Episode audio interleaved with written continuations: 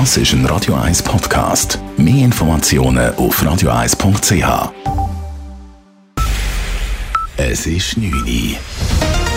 Radio 1, der Tag in 3 Minuten. Mit dem Raphael Wallimann.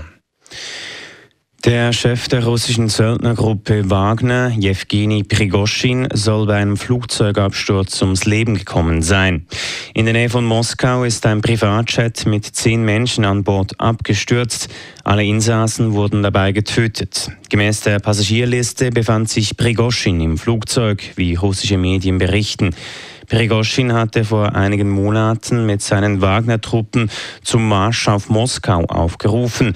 Nach einigen Stunden hat er seine Truppen aber zurückgerufen. Bei Geschäften der RUAG mit Leopard 1 Panzern soll es zu Bestechung gekommen sein. Dies bestätigt die zuständige deutsche Staatsanwaltschaft gegenüber SRF. Es werde ein Ermittlungsverfahren gegen fünf deutsche Staatsangehörige geführt. Es gehe unter anderem um Bestechung im Zusammenhang mit dem Handel von militärischem Gerät. Seit eineinhalb Jahren laufen die Ermittlungen. Wie die mutmaßliche Bestechung abgelaufen ist, ist nicht bekannt. Offenbar wird auch gegen einen ehemaligen RUAG-Mitarbeiter ermittelt. Fast zwei Wochen nach der Entgleisung eines Güterzuges fahren wieder Züge durch den Gotthard-Basistunnel. Die Oströhre wurde um Mitternacht nach mehreren Testfahrten für den Güterverkehr wieder freigegeben.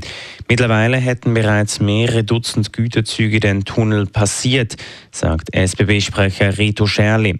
Und auch wenn erst eine Röhre wieder befahrbar sei, werde die normale Kapazität im Güterverkehr erreicht. Dank dem wir die Oströhre ab heute wieder zur Verfügung haben, können pro Tag 100 Güterzüge durch die Oströhre fahren. Bei den Bergen stehen zusätzlich nochmal 30 Slots für Güterzüge zur Verfügung. Also man könnte 130 Gütertrassen anbieten. Letztes Jahr als Vergleich sind im Herbst durchschnittlich 120 Güterzüge täglich durch den Basistunnel geholt. Der Personenverkehr wird bis auf weiteres weiterhin über die Gotthard-Panoramastrecke umgeleitet. Indien hat es geschafft, als viertes Land überhaupt erfolgreich eine Raumsonde auf dem Mond zu landen. Die Mondsonde sei sicher auf dem Mond angekommen, teilt die indische Weltraumbehörde mit. Zuvor hatten nur die frühere Sowjetunion, die USA und China Mondlandungen geschafft. Ann-Sophie Galli berichtet aus Indien. Indien ist auf dem Mond. Es ist ein großer Sprung, sagte der indische Premierminister Narendra Modi. Trivial ist eine Mondlandung nicht. Der Mond ist übersät mit Trümmern von Missionen, die scheiterten. Zuletzt passierte das auch der ersten russischen Mondmission seit rund einem halben Jahrhundert. Und auch der erste indische Versuch scheiterte vor vier Jahren. Mit der nun erfolgreichen unbemannten Mission will Indien die kaum untersuchte Südseite des Mondes rund zwei Wochen lang erforschen. An-Sophie Galli, New Delhi. Für die Velodemo Critical Mass ist bei der Stadt Zürich wieder kein Bewilligungsgesuch eingegangen. Dies hat die Stadtpolizei gegenüber der Nachrichtenagentur Kisten SDA bekannt gegeben.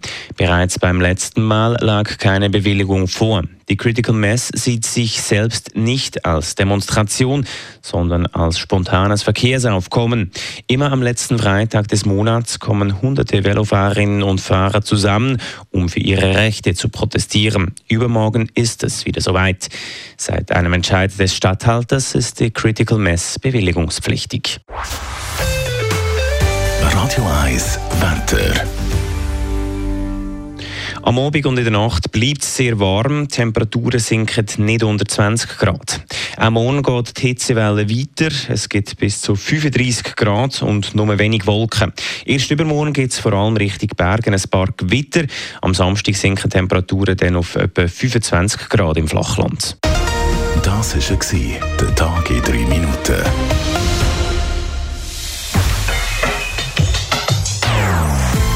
Nonstop Das ist ein Radio 1 Podcast. Mehr Informationen auf radio1.ch.